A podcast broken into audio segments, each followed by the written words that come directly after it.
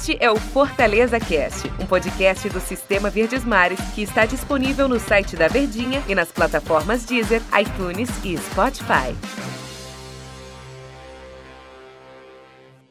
Fala, minha gente, um abraço para todos vocês, sejam bem-vindos. Estamos começando aqui mais um episódio do nosso Fortaleza Cast. Para quem está chegando pela primeira vez, seja muito bem-vindo. Quem já é de casa, quem já acompanha aqui o nosso podcast, muito obrigado pela sua companhia, é sempre um prazer tê-lo conversando conosco, me ajeitar aqui na cadeira, conversando conosco e papeando sobre as notícias do futebol. No mesmo momento em que a gente está gravando aqui o nosso podcast, a gente está ao vivo numa sala do Clubhouse tentando aprender como é que mexe esse negócio aqui. Rapaz, mas tá complicado. Tudo bem, né, Antero? Ô, peraí, peraí, deixa eu com, complementar Não, que- aqui. que é Muito prazer, rapaz. eu sou o Antero Neto. André Almeida está aqui ao nosso lado. Tudo bem, André? Tudo bem, Antero? Beleza pura. Rapaz, esse Clubhouse aí, o pessoal, inclusive, que tá nos ouvindo no Cearacast, no Fortaleza Cast, perdão, e tem a inte- o interesse, né, a intenção, segue lá, né? É o Antero Neto, arroba Antero Neto. E o seu André Almeida. André Almeidac. Almeidac. André Almeidac. Então segue nós, que a gente tá começando, tam- estamos aprendendo, mas vamos aprimorar. Então, com certeza faremos coisas boas aí e é uma oportunidade a mais para o torcedor ficar ligado nas novidades que a gente vai trazer por aí, Antero. Maravilha. Então, estamos aqui gravando o nosso podcast. Ao momento que nós estamos também na nossa salinha no Clubhouse, falando de Fortaleza e Vasco, junto aqui com o André Almeida. Querido André, é, decisão, né? Eu acho que chega um momento, ou chegou o momento do campeonato para o time do Fortaleza, que não tem muito como florear, não tem. Não, você tem que ir lá e tem que ganhar o jogo do Vasco. Não tem papo, não tem conversa. A gente teve até uma conversa dessa no nosso show de bola na Rádio Verdes Mares, e eu perguntei a você assim: o Vasco ele vem numa situação de campeonato similar à do Fortaleza. Ele vem numa situação de campeonato muito parecida. O Vasco é o primeiro time na zona do rebaixamento. O Bahia já jogou na rodada, empatou, tá fora. E o Vasco tá sedento, claro, para sair dessa zona de rebaixamento. E aí até eu perguntei a você questão de responsabilidades. Quem é que tem mais responsa no jogo? Quem é que tem que sair mais pro jogo? Quem é que tem que mandar no jogo? E para você, acha que é o Fortaleza, o time da casa, André? O jogo vale muito para os dois, Antero. Claro, a situação de tabela mesmo é, coloca tanto Fortaleza como Vasco em pé de igualdade, digamos, no quesito de responsabilidade pela vitória. Mas por jogar em casa, por todo o contexto e toda a pressão que cerca, por vir de um bom resultado de vitória por 3 a 1 sobre o Curitiba, imagino que o Fortaleza vai ser o time que vai tomar as iniciativas da partida. Não imagino um Fortaleza que vai ter o retorno do Anderson Moreira à beira do gramado também, né? Que vai esperar mais o Vasco, que vai dar a bola pro Vasco e vai jogar de uma forma mais reativa, até porque essa tem sido mais a característica justamente do time carioca. O Vasco que se apoia muito no jogo da dupla Benítez e Cano, né? Uhum. Então, não é um time que tem muita inspiração técnica para criar muitas jogadas. Joga muito no contra-ataque também, explorando velocidade e a dupla que resolve lá na frente. Então, imagina um Vasco que, claro, vai vir para vencer, porque tem a necessidade também muito grande da vitória, até para sair da zona de rebaixamento, mas o Fortaleza acho que vai ser o time que vai buscar tomar as iniciativas da partida, mas claro, com inteligência.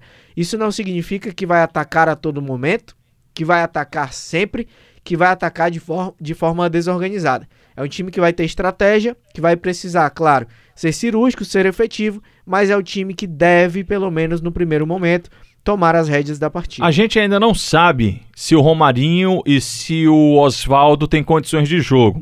Provavelmente o Oswaldo não joga, muito provavelmente, e o Romarinho, se tiver condições, é possível que, por exemplo, comece ali no banco de reservas, não sei como é que vai ficar essa situação. Agora, André, não tendo esses dois jogadores, muda o jeito de jogar do time do Fortaleza, mas muda radicalmente. Bastante. Muda muito. Não tem, porque assim, não tem já Yuri César. E não tendo esses outros dois jogadores, o Fortaleza não tem os seus velocistas. Que foi uma marca do time, ou que é uma marca, enfim, do time do Fortaleza desta temporada. Não tendo esses dois, o jeito de jogar vai mudar. Digo só, Antero, não só dessa temporada, mas desde 2019. Fortaleza se apoiou muito em jogadores de velocidade pelos lados do campo, tanto é que essa era a posição que o Rogério Senna, ainda quando era treinador, mais exigia, né? E que mais queria ter alternativas para testar e para mudar os jogadores mesmo, porque desgasta muito. E aí você não tem, tanto em termos de quantidade, muitas opções, muitas alternativas, Se não tiver Oswaldo e Romarinho, aí complica de vez. E até as opções, as alternativas que você tem à disposição para desempenhar a função é o Igor Torres, que é um garoto, um menino ainda muito jovem que entrou bem contra o Curitiba, mas atribuir essa responsabilidade a ele é muito para o garoto que ainda está no processo de amadurecimento, de maturação. O Ederson, que pode desempenhar a função, mas não é a dele. Você tem o Mariano Vasquez, que também não encaixou nem jogando como meia, centralizado como camisa 10.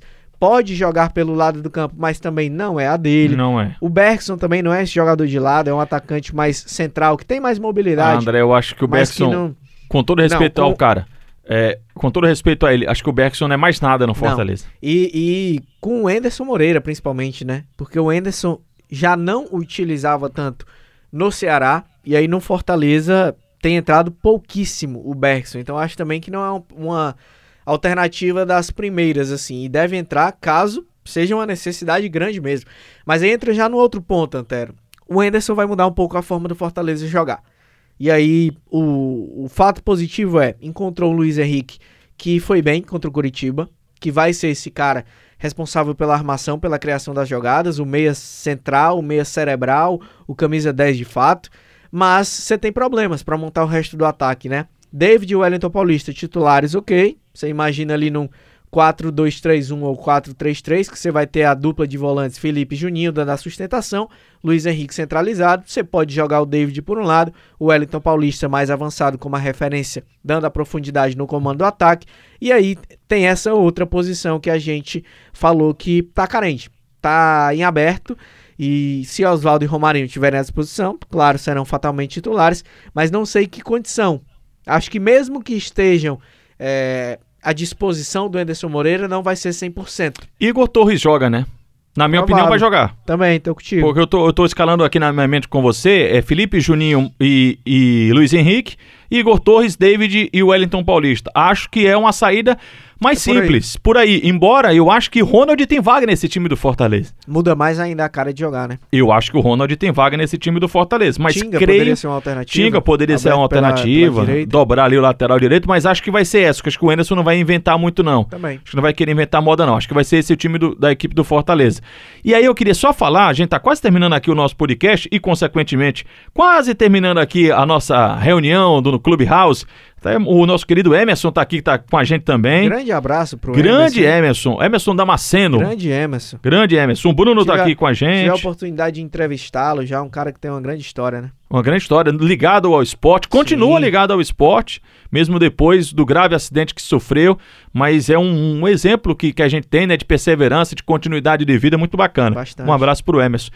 É, e aí eu, eu queria falar sobre esses dois jogadores, o Luiz Henrique e o Igor Torres? Igor Torres, obrigado. Que obrigado surgiram André. na necessidade, né? O, o, Luiz Henrique ele não é base do Fortaleza, é um jogador é categoria de base do Flamengo, quase não sai. O Igor Torres não, o Igor Torres é da casa. E onde é que eu quero chegar? A gente já comentou, no programa nós comentamos sobre isso, de que esses caras, e eu vou me apegar ao Igor Torres, não é a responsabilidade dele fazer o time jogar, mudar a cara do Fortaleza, é, ser o cara transformador do time do Fortaleza e ter a responsabilidade de salvar o Fortaleza de um rebaixamento. Embora que é meio contraditório, mas é correto, ao mesmo tempo, por ele estar vestindo a camisa do Fortaleza, por ele estar inserido no time profissional e pelas oportunidades que o futebol proporciona, ele tem que aproveitar essa chance, ele tem que ir para o jogo e ele tem que ser cobrado.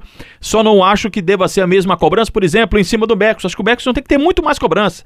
Mariano Vasquez tem que ter muito mais cobrança. João Paulo tem que ter muito mais cobrança. Os caras que tiveram mais oportunidades, os caras que tiveram que o, que o clube investiu, em, eu estou falando salarialmente falando, que foi feito contratação. Que são mais experientes. São mesmo, mais né? experientes, então mais esses caras precisam mais ser mais cobrados. Mas a história do Fortaleza mostra, ao longo da do sua centenária caminhada, de que os jogadores das categorias de base são jogadores ou foram jogadores que colaboraram muito. O próprio Oswaldo para a permanência do Fortaleza, o Edinho foi um jogador de destaque na temporada 2018-2019, o Bruno Melo com a personalidade de cobrar um pênalti na decisão lá contra o Tupi pela Série C do campeonato. A escolinha do Moésio, aí eu vou mais para trás, então. O Igor pode ser, naquelas coisas que acontecem no futebol, encarnar esse espírito da categoria de base do time do Fortaleza e ser sim, nesses últimos jogos, um destaque do time no Campeonato Brasileiro. Pode, e acho que ele tem é, personalidade para isso, Antero. A grande questão é que ele pegou uma batata quente, né? Ele entrou numa fogueira muito grande. E foi bem, até contra o Coritiba. Era um jogador que tinha 15 minutos na Série A do Campeonato Brasileiro antes de entrar naquela ocasião. E que de fato não pode ser jogada toda a responsabilidade nas costas dele. E tem uma outra questão, Antero. Quando você tem tantos jogadores que entraram e não deram conta do recado, como foi. O Oswaldo tá fazendo uma temporada muito ruim. Sim. O Romarinho, uma temporada muito abaixo. Todos os que você citou, Mariano Vasquez, João Paulo, Bergson, Ederson, não convenceram também, estão tão devendo demais e a impaciência do torcedor vai aumentando. Parece que é uma espécie de bola de neve. Ele vai vendo que uma alternativa não dá certo, outra não funciona, outra não rende como esperado, e aí vai ficando cada vez mais irritado, cada vez mais impaciente. O que não pode é que essa bola de neve desconte exatamente no garoto que é o que tem menos responsabilidade dentre todos eles. E entra num momento complicado, entra, claro, com a cobrança também, com a responsabilidade de ajudar, mas essa pressão não deveria ser somente dele. Pela personalidade que ele mostrou, deu uma boa impressão, uma boa resposta no primeiro momento. E o Luiz Henrique também. Eu coloco o Luiz Henrique nessa conta também, Antero, porque por mais que seja um jogador que não é da base do Fortaleza, é base do Flamengo, mas é, ele não vinha Sim. tendo tantas oportunidades, teve poucos minutos na temporada e quando entrou, entrou bem. André, obrigado pela companhia aqui no nosso podcast. Oh, eu que agradeço. Vamos é aguardar. e junto. o próximo episódio eu vou estar aqui, né? Porque eu vou narrar o jogo do Fortaleza e aí a gente analisa. Tomara que uma boa vitória do Tricolor contra o Vasco, que vai ser importantíssima. Valeu, André. Valeu, Antero. Um grande abraço a todo mundo e até a próxima no Clubhouse. Até hein? a próxima também no Clubhouse. Valeu. Valeu, pessoal. Tchau. Este é o Fortaleza Cast, um podcast do Sistema Verdes Mares que está disponível no site da Verdinha e nas plataformas Deezer, iTunes e Spotify.